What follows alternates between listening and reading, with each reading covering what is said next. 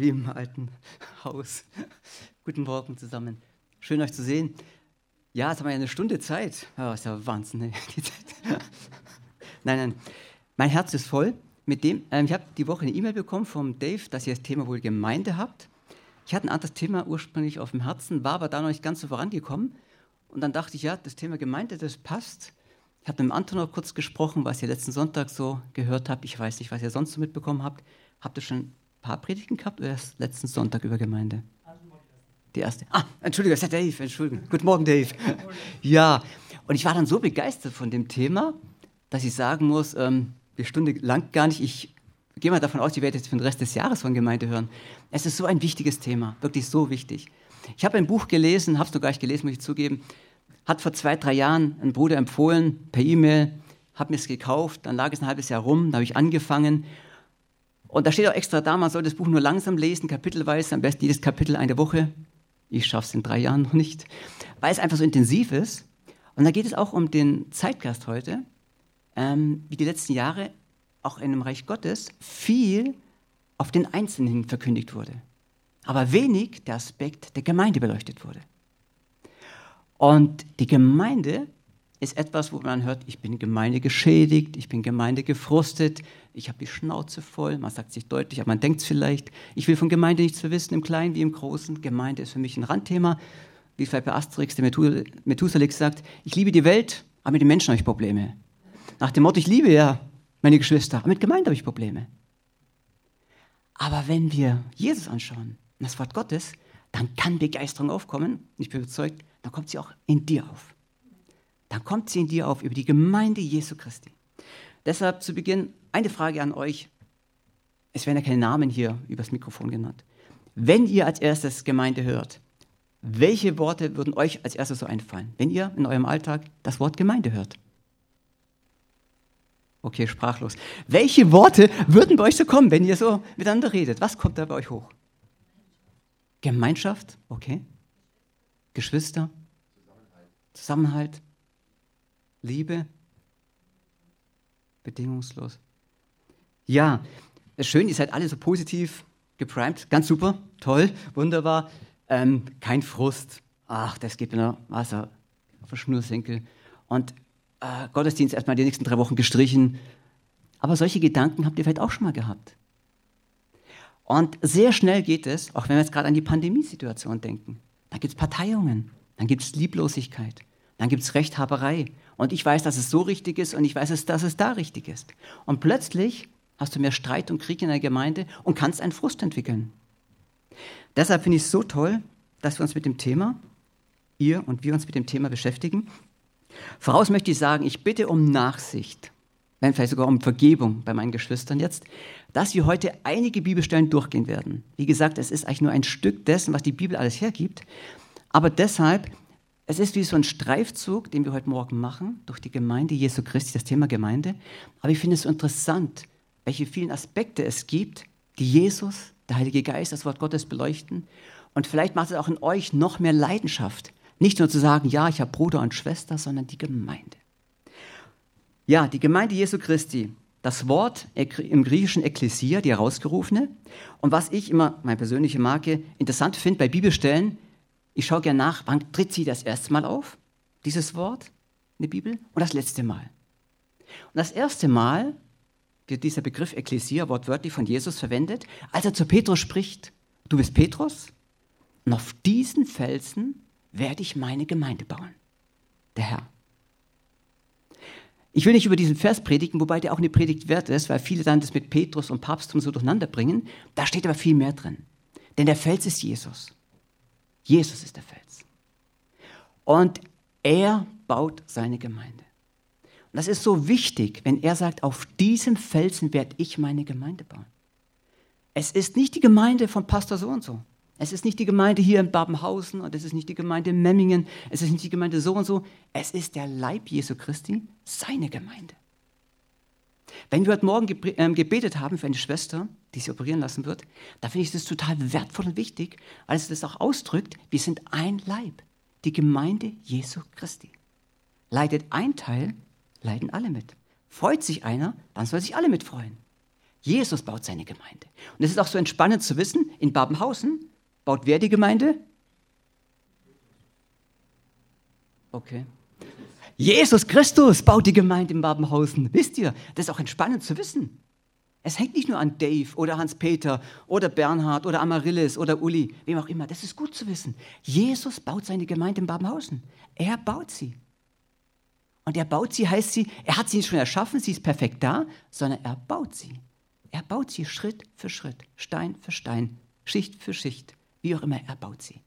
Der letzte Vers steht in Offenbarung im letzten Kapitel. Da sagt Jesus, dass er diese ganzen Worte, vor allem die Offenbarung, die Apokalypse, vor allem für einen geschrieben hat. Für wen? Einmal dürft ihr raten? Für die Gemeinde, nicht für die Welt, nicht für die Theologen, nicht für die Wissenschaftler, nicht für sonst wen, für die Gemeinde. Diese Worte sollen ein Zeugnis sein, eine Ermutigung, eine, ein Aufruf, ein Trost für die Gemeinde. Auch gerade in der heutigen Zeit, wenn wir, ich wiederhole mich, mit Pandemie und dergleichen zu tun haben, wenn eine Wehe nach der anderen kommt, Wirtschafts-, Flüchtlingskrisen, sonst was Krisen, dann dürft ihr getrost sein. Das Wort Offenbarung ist ein Wort der Ermutigung, des Zeugnisses für seine Gemeinde. Und bei jeder Gemeinde der sieben Cent schreiben steht immer an den Engel, an den Botschafter der Gemeinde geschrieben. Er hat sie an uns geschrieben, an euch. So lieb hat er uns. Und zwischendrin gibt es einen Vers, da lege ich heute den Schwerpunkt, von da aus ausgehend, zu anderen Versen. Im Epheser 5, Vers 32 heißt es, dieses Geheimnis ist groß, da geht es um Mann und Frau, warum ein Mann seiner Frau anhängt und sie eins sein werden, dass sie ein Leib sein werden. Und dann sagt Paulus an die Epheser geschrieben, Epheser 5, Vers 32, dieses Geheimnis ist groß, ich deute es aber, ich rede hier, sagt Paulus, von Christus und der Gemeinde. Zum einen was Schönes, wenn die Bibel von Mysterien spricht, von Geheimnissen, da ist echt das ganz, ganz Wunderschönes. Es gibt verschiedene Geheimnisse im Neuen Testament, aber manche wurden schon aufgedeckt, manche sind noch mysteriös für uns. Sie kommen stückweise voran. Und wir haben mehr und mehr Einblick drin. Aber die Gemeinde dürfte wissen, das ist nicht nur etwas, da lese ich ein Buch drüber, habe es verstanden. Da lese ich die Bibel, forsche intensiv und dann habe ich es verstanden. Oder ich unterhalte mich im Hauskreis ein halbes Jahr drüber, dann habe ich es verstanden. Es ist letztendlich die Gemeinde ein Geheimnis Gottes. Die Gemeinschaft zwischen Jesus und seinem Leib. Das heißt nicht, dass du deshalb nichts verstehst, aber es ist so ähnlich wie mit der Dreieinigkeit mit anderen Themen oder mit dem Begriff Menschensohn, gleichzeitig Mensch, gleichzeitig Gott. Es sind so Geheimnisse, die uns Stück für Stück der Heilige Geist öffnet. Aber ich vermute, meine Meinung, die gänzliche Dimension werden wir erst in Ewigkeit begreifen. Und dann leicht die Ewigkeit nicht Gott zu loben und zu preisen und zu loben und zu preisen und ihn zu erheben und sagen, oh Gott, wie wunderbar bist du. Ja, das zum Einstieg. Die Gemeinde ist nicht primär, wie ich es früher auch oft gehört habe, auch bei uns zu Hause ist ja nicht schlimm, ist kein Geheimnis. Heute gehe ich jetzt in die äh, Gemeinde. Jetzt fahren wir in die Gemeinde. Oder da trifft sich jetzt die Gemeinde. Ja, und viele denken ans Gebäude. Und in verschiedenen Religionen gibt es natürlich auch diesen Fokus auf das Gebäude. Allein in Jerusalem, man streitet sich, das gehört mir, sagen die einen. Nein, das gehört uns, sagen die anderen. Man fixiert sich und fokussiert sich auf Gebäude. Und auch im Alten Testament, die Stiftshütte, der Tempel, sie waren vorgegeben von Gott in seinem Wort. Nehmt diese Dimensionen, dieses Material, baut es so auf. Und sie hatten einen Fokus, sie hatten eine Räumlichkeit mit Vorhof und Heiligtum aller Heiligsten. Das kennt ihr alle. Bis Jesus kommt. Und Jesus, der Samariterin, sagt, als sie sagt, aber wir, wir, unsere Vorfahren beten an Gerazim an, an diesem Berg. Dort beten wir Gott an. Und was sagt Jesus dann? Es wird die Zeit kommen, da ihr nicht primär an diesem Berg, an diesem Tempel, an diesem Ort, sage ich mit meinen Worten, anbetet, sondern im Geist und in der Wahrheit. Und das ist die Gemeinde Jesu Christi. Ob sich dann verfolgte Christen oder Gefangene in Nordkorea treffen oder Menschen in der Wüste ohne Räumlichkeiten. Wenn dieses Gebäude morgen abbrennen würde, gibt es deshalb die Gemeinde beim Haus nicht mehr? Nein im Geist und in der Wahrheit. Das ist die Gemeinde Jesu Christi. So sieht Jesus die Gemeinde. Nicht mehr an Gebäude fixiert, nicht mehr an Äußerlichkeiten, nicht mehr an Orte, sondern er baut seine Gemeinde. Und mit diesem Hinweis sind wir auch bei einem ganz, ganz schönen Begriff, den ich mit den schönsten finde, den man für die Gemeinde finden kann, den wir aber selten verwenden, den wir sehr selten verwenden. Ich weiß nicht, wann du letztens zu einem deiner Geschwister oder deiner Familie zu Hause gesagt hast, ach, diese. Was denkt ihr, das ist der Begriff, den man für die Gemeinde verwendet? Gut, Dave, Dave ist ausgenommen. Aber wer weiß es sonst? Super. Von hinten links nach vorne rechts. Ganz super. Die Braut Jesu Christi. Wann haben wir uns das letzte Mal so vorgestellt? Die Gemeinde ist die Braut Jesu Christi. Die Braut Jesu. Das ist nicht nur irgendein Leib, nicht nur irgendeine Organisation, nicht nur irgendeine Gruppierung, nicht nur irgendeine Kirche. Es ist die Braut Jesu. Die Braut Jesu. Und wisst ihr, nach den zehn Geboten, nach den zehn Geboten, was kommt als erstes nach den zehn Geboten im zweiten Buch Mose 2021? Ah, klar, habt ihr gestern gelesen, schon vergessen. Nein, hätte ich auch nicht gewusst, wenn man sich nicht vorbereitet. Da kommt nach den zehn Geboten, nach den zehn Angeboten, dem Wort Gottes, kommt ein Hinweis, dass Gott sagt, wenn ein Herr einen Sklaven hat und dann Frauen hat und die Frau wird dem Sklaven übergeben, dann muss er nach sieben Jahren, kann der Sklave gehen, hat er seine Freiheit, muss aber die Frau, wenn sie Kinder hat, da lassen. Das hört sich für unseren Kulturkreis sehr seltsam ein, wie ein Geheimnis, mysteriös. Manche würden sagen, sehr abartig. Sind sie verheiratet, haben eine Familie. Dahinter ist der Gedanke, und das ist auch wichtig, dass wir immer wieder auch diesen Gedanken aufrufen, wie die Hebräer dachten, wie die Juden dachten, wie, wie Gottes Gedanken sind. Dieser Sklave hatte letztendlich den Anspruch auf die Frau, weil er etwas nicht getan hatte, wenn er es nicht tun konnte. Er hat nicht den Brautpreis bezahlt. Und für uns als Braut Jesu Christi hat jemand den Preis bezahlt. Und das ist Jesus. Er hat den Preis bezahlt. Lest an verschiedenen Stellen, in Korinther, in Petrus, im Epheser. Er hat den Brautpreis bezahlt. Und zwar keinen billigen, sondern den teuren. Mit seinem Blut, mit seinem Leib, mit seinem Leben hat er den Preis für die Braut Jesu Christi bezahlt. Und wenn wir uns dann vorstellen, dass Jesus der wertvollste ist, der schönste, der Heilige, der sündlos ist. Das heißt, ein Lamm ohne Flecken, ohne irgendeinen Schmutz. Dieses reine Lamm hat den Preis bezahlt. Wer will dann noch sagen, Jesus hat nicht den Anspruch auf diese Braut? Jesus hat den Anspruch, es ist seine Braut.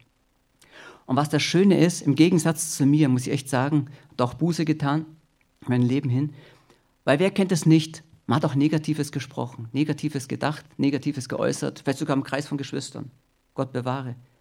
Aber was Jesus, egal was war in seiner Gemeinde, was Jesus mich immer tut, er liebt seine Gemeinde. Er liebt seine Gemeinde. Er liebt sie. Und dann kommt ein Problem auf. Wenn du nämlich Probleme hast mit der Gemeinde, geschweige denn sagst, ich liebe meine Gemeinde nicht oder es nicht äußerst, aber zumindest denkst, die Gemeinde kann mir gestohlen bleiben. Ich habe doch die Bibel, ich habe Bruder so und so, wir treffen uns jeden Mittwochabend, dann tauschen wir uns aus. Und dann bin ich ein Kind Gottes, das langt doch. Da hast du etwas ganz Wesentliches unterschätzt und übersehen, dass Jesus die Gemeinde liebt. Und wenn du deine Probleme hast, wie dieser Gemeinde sie nicht liebst, ist nur die Frage, wer von beiden hat recht? Ist meine Haltung falsch oder ist Jesus da blind auf irgendeinem Auge? Damit heißt es ja nicht, dass die Gemeinde hier auf Erden schon ohne Flecken und Runzel ist, dass sie perfekt ist. Das heißt es nicht. Aber ganz ehrlich, bin ich das? Ich bin geheiligt durch Jesus. Ich bin gerecht in Christus. Ich bin errettet in Christus.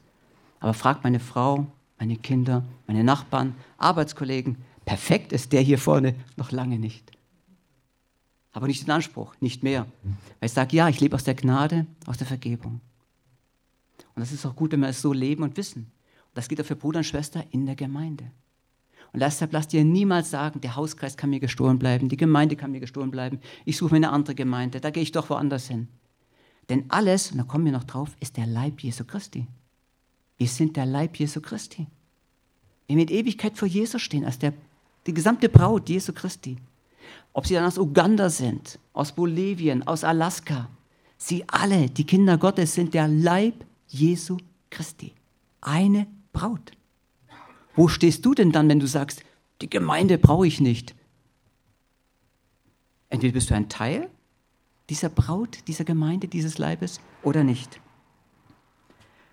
Ja, deshalb Epheser, wir sind viel im Epheser, aber im Epheser geht es viel um die Gemeinde Jesu Christi. Da heißt es mich, es ist ein Leib und ein Geist, wie ihr auch berufen seid in einer Hoffnung eurer Berufung. Ein Herr, ein Glaube, eine Taufe. Das steht in Epheser 4, 4 und 5. Es ist nämlich interessant, wenn du jetzt nach Südamerika gehst oder Australien oder Indien und triffst dort Christen.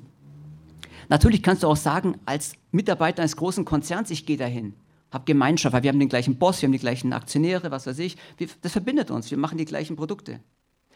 Aber wie oft höre ich, du gehst ins Ausland, du gehst in eine andere Region, und da kommen Christen zusammen. Teilweise verstehen sie sich nicht sprachlich, aber es ist ein Leib, es ist ein Geist, es ist eine Taufe, die sie verbindet. Weil Jesus baut seine Gemeinde. Und plötzlich bist du mit dem aus Südamerika oder Australien oder Uganda oder Alaska verbunden, weil Jesus diesen Leib baut. Weil Jesus in ist, durch seinen Geist, durch den Heiligen Geist. Das ist großartig. Ich habe mir gerade vorgestellt, wie ihr hochgesprungen seid, sagt, ja super, genau, so ist es nämlich. Wenn du im Urlaub gehst und begegnest einem Christen und du bist gleich verbunden mit ihm, ist doch stark. Und das ist auch der Unterschied. Du kannst auch, sage ich mal, mit Menschen, die Jesus nicht kennen, die Gott nicht kennen, eine gute Ehe führen, Familie führen, würde ich nicht abtun. Aber das, was einen in der Innersten, im Herzen verbindet, verbinden kann, das ist nur Jesus. Da kommt keine noch so romantische Ehe oder Beziehung, kommt dann hin, wenn nicht diese geistliche Dimension in Jesus da ist. Dieses Einssein in Jesus. Und wie viel mehr auch in seinem Leib. Deshalb Epheser 4,4. Vergesst das nie, es ist ein Leib. Und denke nicht, du kannst dich absondern und du brauchst diesen Leib nicht. Oder ja, ich habe einen eigenen Leib. Das gibt es nicht. Jesus hat eine Braut, einen Leib. Da gibt es nicht viele Bräute. Bei Jesus ist ein Leib. Ein anderer Aspekt, die, ähm, deshalb ist die Gemeinde auch so wichtig. Epheser 5, 29. Denn niemand hat jemals seinen eigenen Leib gehasst, sondern er nährt und pflegt ihn, genau wie auch der Herr die Gemeinde. Was ich so interessant finde, du liest selten, dass da steht, und Gott und der Heilige Geist oder wer auch immer versorgte Thomas, Uli, Bernhard oder Petra, wen auch immer, da stehen nicht einzelne Namen. Seltenst. Es geht um die Gemeinde, um die Gemeinde vor Ort. Es geht um den Leib. Und deshalb auch so wichtig, Jesus sagt in seinem Wort, er versorgt die Gemeinde durch die verschiedenen Glieder und Begabungen, durch seinen Geist in der Gemeinde. Willst du wirklich wachsen? Willst du wirklich zunehmen an Weisheit, Erkenntnis und Liebe? Dann brauchst du die Gemeinschaft der Heiligen. Dann brauchst du die Gemeinschaft der Heiligen. Natürlich gibt es Situationen, das weiß ich auch und lese ich auch, Menschen sind alleine, was weiß ich, Nordafrika unter dem IS verfolgt. Die sind froh, wenn sie alleine irgendwo mit Gott Beziehung leben dürfen. Das sind Ausnahmesituationen, keine Frage. Nordkorea in Folterkammern, keine Frage, über Jahre hin. Davon rede ich nicht, das will ich auch nicht abtun. Die Menschen haben es schwer genug. Aber wir, die wir den Luxus haben, in Freiheit zusammenkommen zu dürfen, die Tür aufmachen zu können, Lobpreis spielen zu dürfen, Gott ehren zu dürfen und keiner hier reinmarschiert und sonst was macht. Da haben wir auch die Verpflichtung, den Auftrag, das Gebot Gottes, die Einheit zu leben. Und in dieser Gemeinde werden wir versorgt, im Kleinen wie im Großen, im Hauskreis, Zellgruppen, wie auch im Ranger, Matchless, wo sein Leib zusammenkommt. Und da sagt er ja auch, wo zwei oder drei in meinem Namen zusammen sind, bin ich mitten unter ihnen. Wir brauchen einander. Und jetzt komme ich zu einem Punkt, ihr habt, glaube ich, nächste Woche Abendmahl, oder? Ah, ihr hattet das. Habt ihr es immer am ersten? War es immer schon so? Okay, dann in drei, vier Wochen, wenn es wieder dran ist. Meistens liest man doch aus 1. Korinther 11, oder? Ist das so? Oder nicht mehr? Die Einsetzungsworte. Denn so oft ihr dieses Brot esst und diesen Kelch trinkt, verkündet ihr den Tod des Herrn, bis er kommt. Die kennt ja diese Worte, wo man sich selber prüfen soll. Und wer nun unwürdig ist und trinkt, der isst und trinkt sich selber zum Gericht, weil er den Leib des Herrn, weil er den Leib des Herrn, den Leib des Herrn nicht unterscheidet. Darf ich euch fragen, was ist in dieser Bibelstelle, wenn wir das Mahl des Herrn feiern, mit dem Leib des Herrn gemeint gewesen?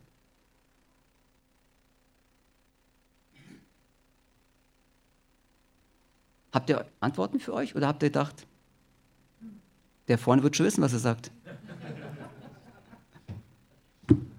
Ich muss sagen, ich habe mich lange geirrt, über viele Jahre hin, wirklich. Ich habe mir gedacht, das ist der Leib, also Jesus. Aber hier spricht meines Erachtens das Wort Gottes von der Gemeinde. Von der Gemeinde.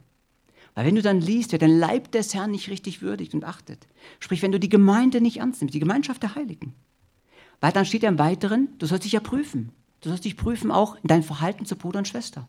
Und dann steht da, dass es nicht wenige Kranke und Tote unter euch gibt. Deshalb, du kannst nicht banal sagen, naja, erstmal Beziehung zu Jesus stimmt doch. Die zum Nächsten ist nicht ganz so wichtig. Hauptsache Gott und ich, wir schaffen das schon. Und dann gehst du vorne hin und nimmst den Kelch, nimmst das Brot, lebst deine Beziehung mit Jesus, bist tutti frutti, mit dir selber zufrieden. Jesus nimmt aber die Beziehung zu Bruder und Schwester total ernst. Unter dem Aspekt, ich wiederhole mich, weil es die Braut Jesu Christi ist, weil es ein Leib ist und weil Jesu Anliegen ist, dass dieser Leib heranwächst zu einer Einheit. Besser gesagt, er hat die Einheit geschenkt, sagt Epheser, und wir sollen diese Einheit bewahren. Nur er möchte diese Braut noch schöner machen. Noch schöner machen bis zu der großen Gemeinschaft im Hochzeitsmahl in Ewigkeit. Und das sind wir dabei als eine Braut. Deshalb das nächste Mal, wenn du zum Armband nimmst, gehst, sei dir bewusst, wenn dieser Text darauf hinweist und manche andere Texte, die Beziehung zu Bruder und Schwester zu bereinigen, im Klaren zu halten, reinzuhalten, ist es keine Kleinigkeit. Damals in Korinth hieß es, und da waren viele mit Sprachenrede und Prophetien. Das musste Paulus hier erstmal stutzen und sagen, übrigens, es gibt hier auch Apostel, Propheten, Lehrer und dergleichen. Sprachenrede ist nicht alles. Man kann sich so schnell auf seine Geistesgaben ausruhen oder berufen und sagen, wenn, das, wenn ich das kann, was andere nicht können, dann hat Gott mich doch sicher gesegnet. Es kann aber auch sein, dass Gott gerade noch gnädig mit dir ist, bevor Krankheit und Tod kommt. Das kannst du jetzt sehen, wie du willst. Beschäftige dich selber mit dem Text. Ich will es hier nicht dramatisieren, aber will es auch nicht bagatellisieren. So steht es da, an die Korinther geschrieben. Wer den Leib des Herrn nicht unterscheidet und wer sich selber nicht prüft. Und mir ist völlig klar, und ich bin auch begeistert gewesen, Predigt, Reihe Neue Bund und dergleichen, keine Frage, wir sind gerecht in Christus. Wir sind geheiligt durch Jesus Christus. Keine Frage. Und Jesus hat es vollbracht. Wir sind alles in Christus. Aber ich für mich sage, wenn ich das Wort Gottes lese, ich kann als Kind Gottes nicht leben und tun und lassen, nur was ich will und sagen, ist mir doch egal, was andere überdenken. Das ist meine Haltung. Weil ich merke, ich, hab, ich habe Verantwortung Gott gegenüber, Jesus, dem Geist Gottes und meinem Bruder und Schwester. Und so denke ich, ist es auch beim Mahl Gottes, wenn wir als Leib, als Gemeinde zusammenkommen, dass wir uns prüfen und fragen, wo stehe ich?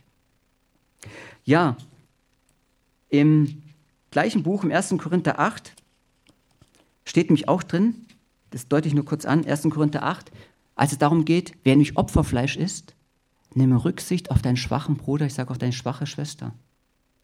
Wenn du etwas tust, etwas liest, etwas bekannt machst, Filme schaust, wie auch immer, von denen du weißt, dass ihr Bruder und Schwester bedrücken, ihr Gewissen, ihr schwaches Gewissen, ihre Art belasten, das sagt Gottes Wort glasklar. Dann sündigt ihr an Christus. Es ist keine Kleinigkeit zu sagen, ich kann mein Leben, wie ich will als Kind Gottes, als Teil der Gemeinde, des Leibes. Na gut, vielleicht habe ich ja mich an Jesus versündigt, ja. Das wird dir offenbar. Aber bist du dir bewusst, auch wenn du vor allem bewusst Bruder und Schwester verletzt und weißt, das könnte sie jetzt verletzen und es trotzdem machst, dass Jesus sagt durch seinen Geist in seinem Wort, 1. Korinther 8, dann sündigst du an Christus.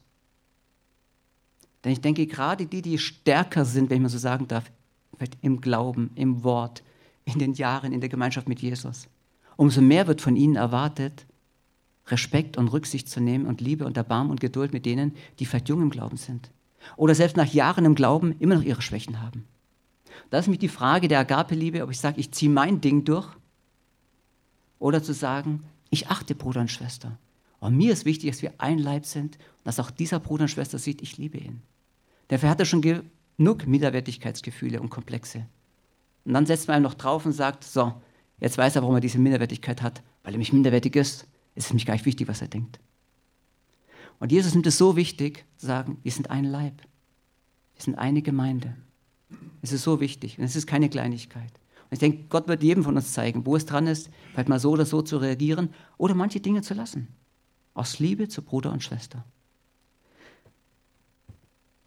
Im 1. Korinther 12, um der Zeit willen lese ich nicht alles, aber da geht es um den Leib, das habt ihr oft schon gehört, Leib und verschiedene Glieder. Habt ihr euch schon mal vorgestellt, ihr habt euch verliebt in einen Menschen, ja? Und seht ihn so vor euch, als Gesamten, ja? Und jetzt hätte dieser Mensch, wenn ich jetzt 1. Korinther 12 nehme, ein riesengroß dimensioniertes Ohr. Also sprich, der halbe Mensch würde das Ohr bestehen. Oder der halbe Mensch würde das Auge bestehen. Natürlich hast du einen Partner dann, der dir wunderbar zuhört. Mit einem Riesenohr. Hoffe ich zumindest, wenn dahinter auch noch was kommt. Oder ein Riesenauge, der dich immer betrachtet und alles mitbekommt. Der rechtzeitig schon weiß vor der Kurve. Achtung, da kommt ein Auto. Oder Riesenfüße, der immer schnell da ist. Immer dir Standby ist. Aber es wäre schon etwas verrückt, karikiert. Es hast du aber einen gesamten Menschen vor dir, mit einem normal großen Ohr, einem normal großen Auge, normal großen Füßen und kleinen Zehen. Und alles passt und du sagst, es ist schön. Und wisst ihr, Künstler sagen, Künstler sagen, die schönsten Menschen sind die, also rein, sag ich mal, ganz künstlerisch betrachtet, sind die, bei denen alle Teile durchschnittlich sind alle Teile durchschnittlich. Dann sagen Künstler, dann hast du den schönsten Menschen. Weil dann keine irgendwo hervorragt. Der Gesamtdurchschnitt von Kopf bis Fuß gibt sehr, sehr schöne Menschen. Was ich damit sagen will, nimm dich, der du so, egal wo du jetzt stehst im Leib Jesu Christi, wahr und sag, ja, du bist ein Teil dieses Leibes. Du bist ein Teil. Und du musst kein riesengroßes Ohr sein oder ein riesengroßes Auge oder eine riesen Bratschenhand oder ein Riesenfuß oder eine gewaltige Leber, um alles zu verstoffwechseln. Das musst du nicht sein. Du bist ein Teil dieses Leibes. Ein Teil. Und es ist genau gut, dass du dieser Teil bist. Und Gott hat dich dahingestellt. Jesus hat dich so erschaffen, im Teil, als Teil der Gemeinde Jesu Christi, da, wo du bist und so, wie er dich erschaffen hat. Und du bist genau der Aspekt, der dieses Gesamtbild für Jesus vollkommen macht. Das ist beruhigend, das ist schön, das ist großartig. Und dann lesen wir nicht auch weiter in den Versen 20 folgende 24, was dann nämlich schön ist. Dann sagt der kleine Finger, wow, meinem Herzen geht's gut, schön. Und das Herz sagt, oh, das Hirn funktioniert wunderbar. Da freue ich mich auch gleich drüber und springe zusätzlich mal einen Herzschlag. Alle Teile freuen sich einander. Wenn du ein kleines Glied hast, was am Körper verletzt ist, eine kleine Entzündung, es passt einfach nicht. Und der Leib Jesu Christi dass wir es wirklich verinnerlichen, ist keine Organisation, sondern ein Organismus. Es ist keine Organisation. Weil bei allen Strukturen, Prägungen und Systemen, die es gibt, das ist gut, aber es ist ein Organismus. Eine Organisation kann man sagen, gut, die muss jeden Tag gleich aufstehen und gleich ins Bett gehen und immer gleich funktionieren. Ein Organismus hat mal Schwankungen, aber einer steht dem anderen bei. Einander ergänzen sie, einander helfen sie, einander unterstützen sie und einander brauchen sie. Was hat denn die gesamte Haut davon, wenn sie nicht die Organe hat, die die Gifte zum Beispiel entsorgt? Kein Abwehrsystem. Da kannst du noch so eine tolle Hülle haben, wenn die Viren gleich bumm, den Organismus zerstören. Da bist du froh, wenn du ein Immunsystem hast. Und so sind alle Teile, egal wo du bist, in der Ranger-Arbeit, Matchless-Arbeit, in Kleingruppen. Aber selbst das, es ist ja nicht nur die Dienste in der Gemeinde. Du bist auch wichtig, sage ich mal klassisch, ich hoffe, die neue Generation vergibt mir, als Hausfrau und Hausvater, Hauspapa zu Hause im Reich Gottes. Denn da beginnt Reich Gottes. Da ist Leib Jesu Christi. Du bist so wichtig, wie du deinen Glauben lebst. Wir hatten es heute Morgen gehört im Zeugnis. Da ist eine Frau, verwitwet nach neun Jahren, sie erzählt, Reich Gottes bauend in meinen Augen, diesen Bibelvers immer wieder. Und was bewirkt es dann in einem kleinen Jungen, der seinen Papa verloren hat? Und das ist zu Hause auch. Was bewirkst du mit deinen Worten? Ich gehe jeden Tag gefrustet zur Arbeit. Ja klar, da kannst du auch Recht Gottes bauen. Aber was denken dein, deine Kinder über dich? Oder schimpfst die ganze Zeit über deinen Nachbarn? Oder über immer die Autofahrer vor dir? Alle sind am besten hinter dir. Oder wie auch immer, bei der Kasse. Es sind so viele Dinge, da kannst du Reich Gottes bauen. Das ist Reich Gottes. Leib Jesu Christi. Du bist als Kind Gottes, als Teil des Leibes Jesu Christi beim Einkaufen, beim Friseur, in der Schule, ob als Lehrer oder Schüler als Arbeitgeber, Arbeitnehmer. Das ist Reich Gottes. Denn was wir auch nicht vergessen dürfen, Jesus sagt an anderer Bibelstelle, das Reich Gottes ist mitten unter euch. Aber unsichtbar. Und die Kunst ist es, die Kunst, die Kunst ist es, dieses unsichtbare Reich Gottes ins Sichtbare zu bringen. Und das geschieht auch zu Hause in deinem Leben. Da, wo du bist. Nicht nur hier Sonntagmorgens im Gottesdienst. Das geschieht da, wo Gott uns hingestellt hat. Diese unsichtbare Dimension des Reiches Gottes ins Sichtbare zu bringen. Der Leib und die Braut Jesu Christi. Das heißt das Reich Gottes unter uns. Dann bist du da. Warum reagiert der jetzt so freundlich? Warum kann er dem jetzt vergeben? Warum ist er jetzt so nachsichtig oder so weise, so demütig oder so mutig? Weil Gottes Geist in ihm es bewirkt. Das ist Leib Gottes. Und Gott steht da, ehrt jedes Glied im 1. Korinther 12. Jedes Glied. Er ehrt jedes Glied. Da können wir hier durchgehen bei jedem. Er ehrt jedes, weil er jeden von euch wichtig nimmt. Jeden.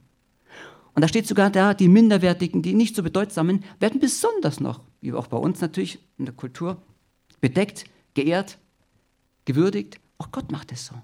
Gerade die, die es besonders brauchen, die Schwachen, baut er besonders auf, ermutigt sie, gibt ihnen neuen Freude in ihr Herz.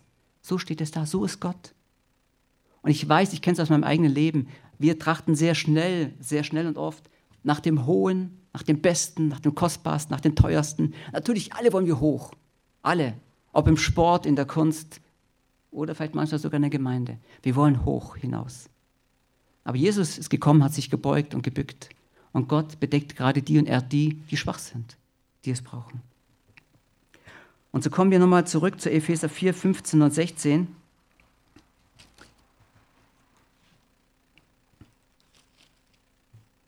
Lasst uns aber wahrhaftig sein in der Liebe und in allen Stücken zu, den himmlischen, äh, zu dem hinwachsen, der das Haupt ist Christus.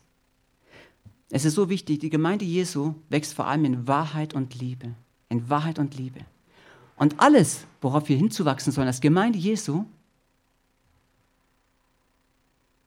was habe ich gerade gelesen? Ich weiß, es war zu schnell. Auf wen wachsen wir hin? Auf Christus. Nicht auf die Karriereleiter nicht auf Positionen, selbst nicht auf das, wie viele Menschen habe ich zu Jesus geführt.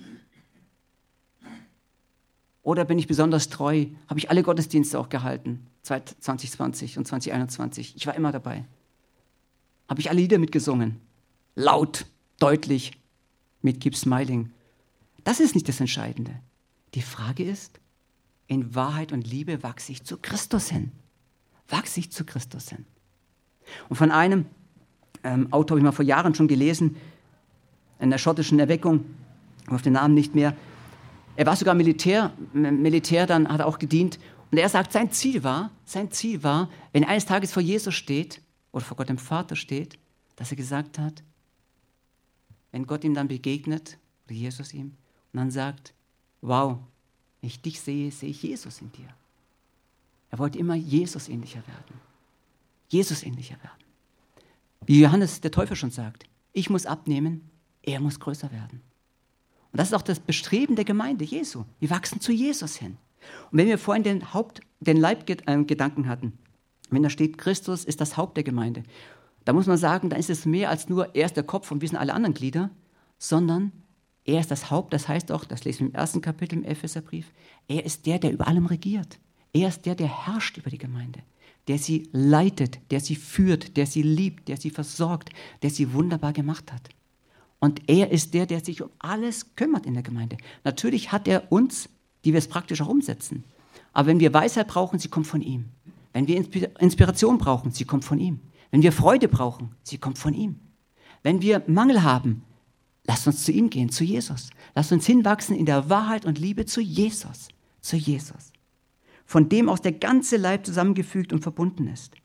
Jesus Anliegen ist es, dass der ganze Leib verbunden ist. Deshalb, es ist nicht das Bestreben von Jesus zu sagen, er will viele, viele kleine Leibe haben und da sind ein paar vereinzelte und da sind ein paar Gruppen und da ist eine ganz große Gruppe. Sein Bestreben ist es, ein Leib, ein Leib. Und mir ist bewusst, dass es viele Kirchen gibt, in vielen Städten auch zu viele Kirchen, in deren sie, dass es viele verschiedene sind. Aber ich bin überzeugt, dass Jesus seinen Leib baut. Er baut seinen Leib. Und er ist das Haupt. Der ganze Leib wird zusammengefügt und verbunden durch alle Gelenke, die einander Handreichung tun, nach der Wirkung jedes einzelnen Gliedes. Jedes einzelnen Gliedes. Egal was du tust, egal ob der Dienst vorne ist oder im Keller, ob im Dachboden ist, zu Hause in deinem Umfeld. Hier steht da, jedes einzelne Glied, egal wer du bist, und wenn du noch so jung im Glauben bist, du bist so wichtig und wertvoll im Leib Jesu Christi und Jesus gebraucht dich, um seinen Leib zu bauen. Um seinen Leib zu bauen. So sehr hat er dich lieb. Er erfüllt dich mit seinem Geist, mit seiner Liebe und Wahrheit. Weißt du, da geht es nicht mehr darum, du musst der Beste, der Größte sein. Du musst am meisten leisten. Er liebt dich, wenn du dich noch so schwach fühlst, noch so niedergeschlagen. Und er hat genau diesen kleinen Platz. Und es ist so gut zu wissen dann, ja, Jesus, du hast mich an diesen Ort gestellt. Weil ja gerade Gott dich an den Ort gestellt, weil schon ein paar andere gesagt haben, da will ich gar nicht hin. Da habe ich ja viel zu wenig gesehen. Und du warst so gehorsam, zu dem jetzigen Zeitpunkt zu sagen, und ich bleibe da, weil ich weiß, Jesus, da hast du mich hingestellt. Ich kriege vielleicht momentan keine menschliche Ehre, aber ich mache es aus Liebe und Gehorsam zu dir. Hat eine ganz andere, ganz andere Facette, eine ganz andere Ausrichtung, nicht auf Jesus hin. Und dadurch wächst die Gemeinde in der Liebe. Und wir kommen zum Schluss. Als Jesus den Männern sagt, es war ein Wort nur für die Männer, liebt eure Frauen, wie auch Christus die Gemeinde geliebt hat, um sie zu heiligen, dem er sich nicht hingegeben hat, um sie selbst als eine Gemeinde darzustellen, die herrlich sei, die weder Flecken noch Runzel oder etwas dergleichen habe, sondern dass sie heilig und untadelig sei. Das Ziel von Jesus ist, dass wir wirklich ohne Flecken und Runzel sind. Nicht primär, weil er sagt, aha, dann gefällt mir die Braut nicht so, sondern wenn wir ganz ehrlich sind, wirklich zu uns selber, dann tun uns doch die Flecken und Runzel gar nicht gut. Wir leiden doch am meisten drunter. Und die Wahrheit macht frei. Und Jesus ist gekommen, um das Leben in Fülle zu geben. Und Freiheit, Freude, Frieden, Heil, Vergebung. Deshalb sagt er es. Nicht, weil er sagt, die Braut liebe ich jetzt nur halb so viel, bis alle Flecken runzel sind und dann habe ich mich richtig verliebt in sie. Nein, denn hingegeben hat Jesus sich als Opferlamm ohne Flecken und Runzel, ohne Sünde, als wir noch nichts von ihm wissen wollten. Lesen wir in Römer. Er hat sich schon hingegeben, als wir noch seine Feinde waren. Und was für ein Jesus, was für ein Jesus, was für eine Liebe, dass er dann hingeht ans Kreuz, sein Leben gibt, aus Gehorsam, auch Gott gegenüber, sein Leben gibt, aber aus Liebe auch zu Gott und zu uns, zu seiner Braut zu sagen, ja, was Jesus damals schon gesehen hat, war seine Braut in Herrlichkeit. Seine Braut in Herrlichkeit. Und von dieser Braut darfst du ein Teil sein. Und an diesem Heiligungsprozess, an diesem Reinigungsprozess darfst du dabei sein. Und ich weiß nicht, wie es euch geht. Mir geht es gut dabei. Hm. Also mir geht es gut dabei, wirklich. Mir geht es gut dabei, weil ich mich so freue, was ich wirklich sagen darf, bin ja schon deutlich über 50. Ähm, ich bin so dankbar für Gottes Gnade. Ich bin so dankbar für Gottes Gnade will mal so sagen, jetzt 20 gestorben wäre, klar, ich war äh, getauft, glaube ich, keine Frage. Ähm, oder vielleicht doch eine Frage, ja. Aber, oder mit 30. Aber ich bin so froh, dass Gott mir diesen Gnadenprozess hier auf Erden gegeben hat. Dass er mir diesen Prozess hier auf Erden gegeben hat. Dass wenn ich dann Jesus selber mal vor den Augen stehe, denke, boah, super. Danke, dass ich diese 30, 40, was weiß ich, wie viele Jahre mit dir hier auf Erden leben durfte. Dass du mich hier schon verwandelt hast. Und das wünsche ich uns auch mehr, mehr zu wissen. Es ist ein Vorrecht, ein Teil der Gemeinde sein zu dürfen. Es ist aber auch ein Vorrecht, diesen Heiligungsprozess oder diese Reinigung, diese Läuterung hier auf Erden mit Jesus erleben zu dürfen. Ich weiß gar nicht, warum es mich jetzt so berührt, aber es ist so. Ja, es berührt mich wirklich, dass Jesus so gnädig ist mit uns.